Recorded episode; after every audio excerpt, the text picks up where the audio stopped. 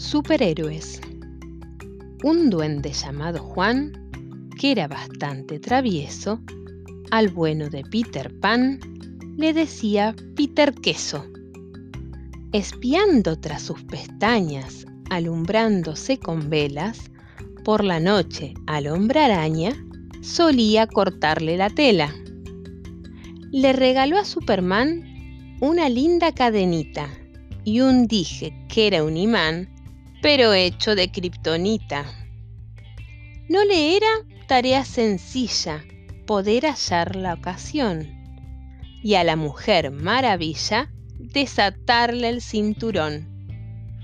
Tanto Batman como Robin se quedaban sorprendidos al ver que en su batimóvil se escapaba este bandido y solo se porta bien con el que siempre ha admirado. ¿A que no adivinan quién? El Chapulín Colorado.